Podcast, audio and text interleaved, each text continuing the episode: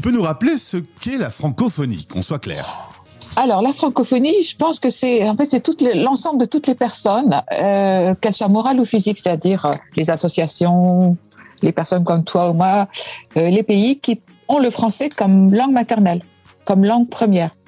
Donc aussi ce que ce qu'on appelle aussi la langue de socialisation, la langue du travail, la langue de l'enseignement. Donc ça c'est l'ensemble de tous ces c'est ce groupe de personnes qui parlent le français en premier avant une autre langue. La fameuse langue de Molière.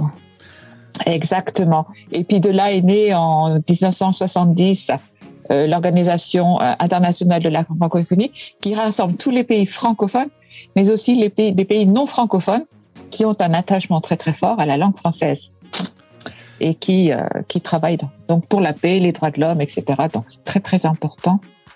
Euh, voilà. Et puis il y a aussi une agence universitaire de la francophonie qui permet aux universitaires francophones, francophiles, de euh, partager leur savoir en français. Est-ce que tu as quelques chiffres sur le nombre de euh, personnes qui dans le monde parlent ah. le français?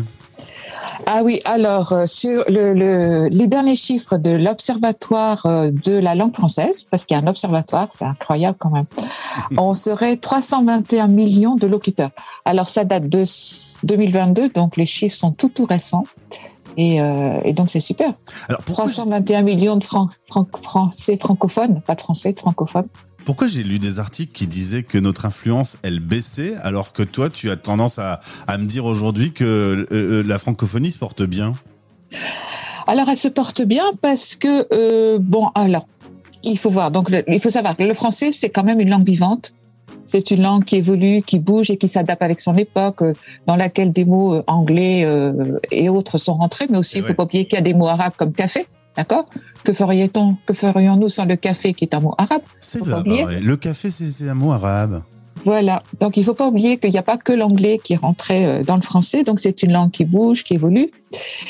Et puis, en fait, à un moment, elle était la langue des diplomates. Et euh, malheureusement, l'anglais a, pris le dessus sur la langue de, de la diplomatie, mais elle n'a pas perdu son prestige.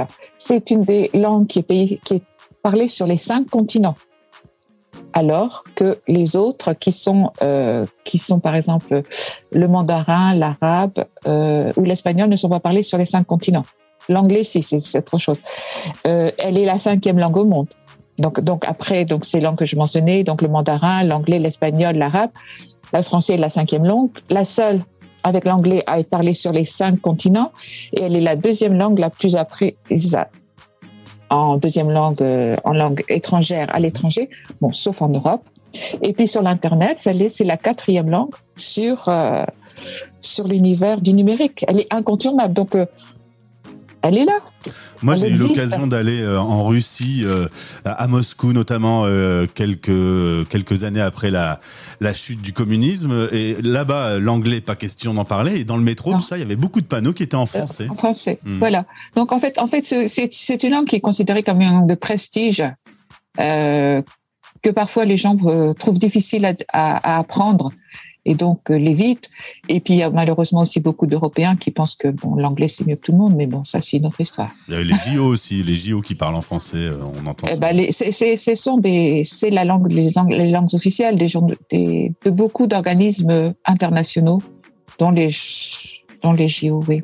Pourquoi on a fait une semaine dédiée à la langue française et à la francophonie? Alors en fait, c'est pour célébrer le français pourquoi ne pas célébrer notre langue et puis euh, dire qu'elle existe et puis célébrer son français et sa diversité, c'est-à-dire qu'il y a le français en France, le français en Belgique, le français au Québec, le français en Afrique, le français en Suisse. Tout le monde a, des façons différentes de, de parler le français, d'utiliser les mots, etc. C'est le rendez-vous des amoureux de la France, non pas, pardon, des amoureux de la langue française, tant en France qu'à l'étranger. Faut faire attention à ce qu'on dit.